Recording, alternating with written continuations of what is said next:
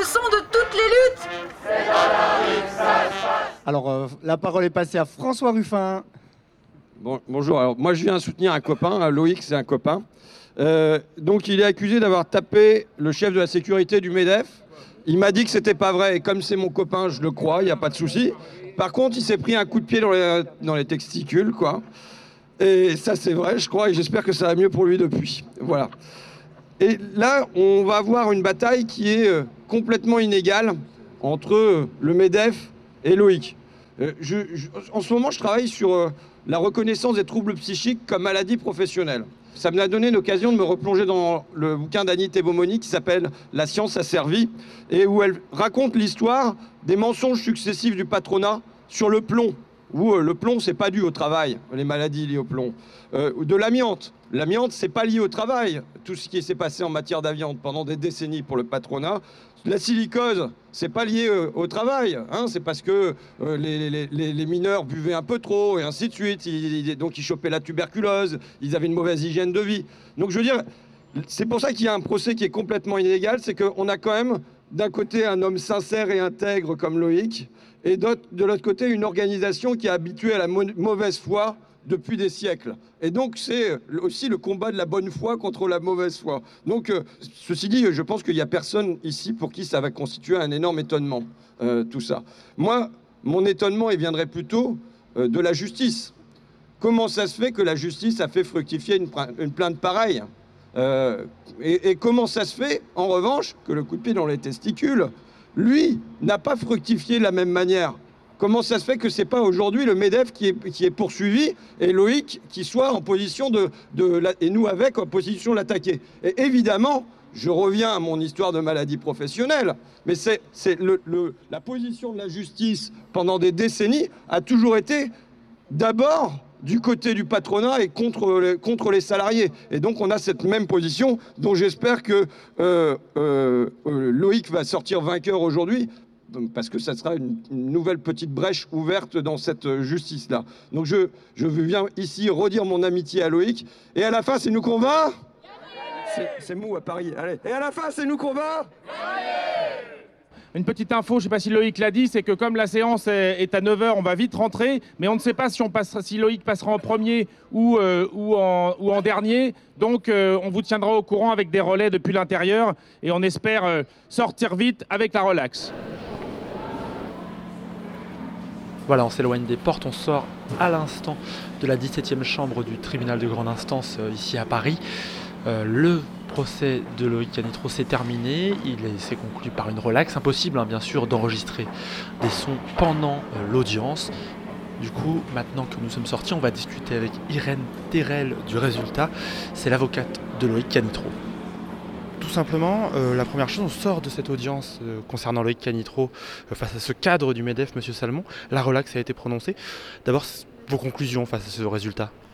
Bah, écoutez, euh, je, je réjouis euh, énormément, bien sûr. Euh, C'est une très bonne justice de siège, de jugement qui a été rendue là, avec une justice parfaitement objective. Le problème, c'est que pour en arriver là, comme vous avez pu le voir, euh, il a fallu euh, un combat extrêmement dur. Euh, il a fallu faire valoir énormément de choses. Il a fallu avoir des témoins, une vidéo, un jugement de supplément d'information, parce que l'enquête initiale devait conduire au résultat inverse. C'est-à-dire que l'enquête initiale ne pouvait que conduire à un jugement de condamnation. Donc il a fallu, si vous voulez, euh, faire ce travail euh, titanesque et collectif, hein, d'arrêter en marche ce train de la répression, on peut même dire de la répression politique. Donc il a fallu faire ce travail titanesque, d'arrêter ce train-là, pour finalement aboutir aujourd'hui à cette relaxe. Donc on s'en réjouit, mais encore une fois, euh, dans cette affaire au départ, la justice euh, a énormément dysfonctionné, et gravement. Justement, vous pointez particulièrement le rôle du parquet, vous l'avez dit dans votre plaidoirie de la défense. Qu'est-ce que vous reprochez concrètement au parquet? Bah, écoutez, c'est très simple. Je reproche concrètement au parquet d'avoir pris juridiquement et de façon, je dirais, euh, outrancière, euh, parti pour le MEDEF dans cette affaire. À savoir qu'au départ, nous avions au pire un coup qui était avéré de M. Salmon. Il était reconnu, ce coup qui était porté à Loïc Canitro, qui a tout de suite indiqué qu'il portait plainte. Et d'autre part, nous avions une accusation, une allégation de ce même M. Salmon qui n'était pas avérée et qu'il aurait fallu éventuellement étayer. Or, le parquet n'a poursuivi que Loïc Canitro pour cette fausse accusation alléguée et qui n'a évidemment pas été étayée puisqu'elle était fausse. Et il n'a pas poursuivi M. Salmon, c'est-à-dire euh, le personnel, l'agent de sécurité du MEDEF. Donc il y a eu un parti pris dès le départ. Et je ne parle pas des carences de l'enquête qui n'a été menée qu'à charge. Justement, ce parti pris que vous avez presque désigné comme un parti pris de classe euh, durant votre défense, c'est quelque chose que vous voyez régulièrement, vous qui défendez plusieurs cas de militants, ou c'est quelque chose d'assez exceptionnel à ce jugement? Non, pas du tout. Ce qui est exceptionnel, c'est ce jugement. ce qui est exceptionnel, c'est la façon euh, dont finalement euh, cette bonne justice, je peux même dire cette très bonne justice, a été rendue aujourd'hui. Ça, c'est exceptionnel. Par contre, euh, que le parquet euh, prenne malheureusement euh, parti, je dirais à la fois pour les puissants, les riches, et écrase les personnes les plus vulnérables, les plus faibles ou les militants politiques par une répression politique, ça malheureusement, c'est assez récurrent. Loïc Canitro, il avait des soutiens, il avait votre travail, il y avait du monde autour de lui. Que fait-on lorsqu'on n'a pas autant de capacité à se défendre? Bah, justement, c'est ce que j'ai voulu euh, indiquer en, plaidant euh, en fin de plaidoirie, c'est que euh, quelque part là, nous avons eu beaucoup de chance. Euh, Il y a eu une conjugaison, si vous voulez, de facteurs qui ont pu aboutir à cette euh, relaxe d'aujourd'hui. Et malheureusement, euh, la personne isolée, euh, la personne fragile, la personne vulnérable, la personne qui se défend mal, euh, la, personne qui a, peur de la justice, euh, eh bien, cette personne-là, malheureusement, euh, lorsqu'elle tombe euh, euh, dans ces griffes-là, elle est souvent, souvent écrasée par la machine. On a vu euh, ces témoignages, euh, ce qui change, ces évolutions de- d'explication de, la part de la partie euh, plaignante. Comment on fait maintenant? Est-ce qu'il y a des suites face à ces témoignages, face à ces arrangements avec la vérité qui vont avoir lieu? Bah écoutez, les suites, euh, moi j'ai demandé au parquet de faire son travail. euh, Peut-être ça serait bien euh, pour une fois dans cette affaire qu'il le fasse. Mais en tout cas, s'il ne le fait pas, moi en tout cas j'ai fait le mien. C'est-à-dire que j'ai porté plainte avec constitution de partie civile, euh, donc au nom de M. Canitro, pour dénonciation calomnieuse et violence. Et donc cette plainte, eh bien, elle va se poursuivre. Là maintenant j'ai une relaxe, donc je vais en faire état. La dénonciation calomnieuse est donc avérée, juridiquement avérée. Et voilà, nous aurons une prochaine audience de réparation. Salut Loïc. J'ai annoncé la nouvelle à Nico. Ah bah super, merci. Super. on va tous défiler pour Ça va Partie du job. Bah ouais, ouais, ouais, ouais. Bon, d'abord, euh, la relax après euh, deux ans, un an et demi, deux ans de, de Ouais. procédure. Plus d'un an et demi. Le premier sentiment Euh, bah écoute, euh, quand même le, le plaisir et le soulagement, même si euh, on s'en doutait. hein, cette relax, elle est normale, elle était évidente. On l'a vu euh, dès le début de l'audience euh, avec euh, M- Salmon, qui ne vient même pas, qui abandonne sa plainte nominative, qui maintient une poursuite contre X quand même. C'est-à-dire qu'il maintient quand même son mensonge, l'histoire selon laquelle il aurait pris des coups. Il maintient cette affabulation.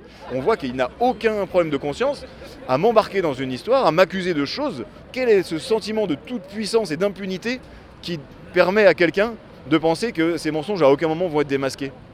Justement, c'est un an et demi de procédure. Ils ont, limité ton action pendant tout le temps. Là, aujourd'hui, enfin, c'est une forme aussi de liberté retrouvée sur l'action politique. Ah bah c'est sûr que pendant un an et demi, bah, je mettais les pieds dans les manifestations euh, un peu à reculons. euh, impossible d'organiser quelques actions euh, pour les intermittents comme je l'ai fait pendant plusieurs années. Ça freine beaucoup. On a quand même mis énormément d'énergie les uns les autres à organiser cette défense, à essayer de, faire valoir nos droits. Et un an et demi pour y parvenir, c'est c'est démesuré. Tu es relaxé. Oui, oui. Maintenant, le but, ça va être d'aller chercher réparation, de passer quelque part à l'offensive, même si le mot est un peu agressif. Exactement, non, non, non, non, ça, ça- ça ne me gêne pas du tout qu'on dise ça. Oui, passer à l'offensive, parce que euh, un an et demi que, que je subis, euh, dont 48 heures en garde à vue, dont le dépôt, dont euh, plein de choses comme ça. Là maintenant, il est temps euh, de faire valoir qu'il y a une dénonciation calomnieuse de la part du directeur de la sécurité du MEDEF. Il y a de, de leur part une volonté de nuire, euh, une volonté de couvrir leurs méfaits, voire même la politique du MEDEF euh, à travers leurs manipulations. Et il est temps que ça, ça éclate au grand jour.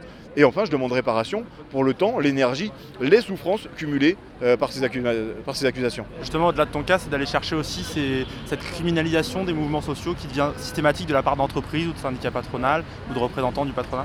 Exactement, c'est ainsi qu'on a conclu euh, l'audience. C'est une question sur- fondamentalement politique, voilà, et euh, qui, qui ne dit pas son nom.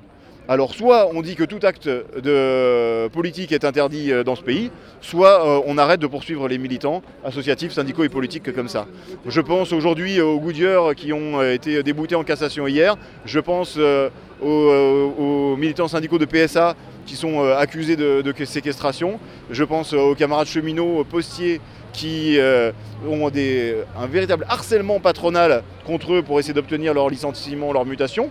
Et euh, enfin, je pense aussi à tous les gens qui euh, refusent la pression policière dans les quartiers et qui se font condamner dans le plus grand silence. Malheureusement, on n'a pas pu faire le lien aujourd'hui, ils ne sont pas parmi nous, mais en tout cas, je pense que ce combat est le même. One, two, three.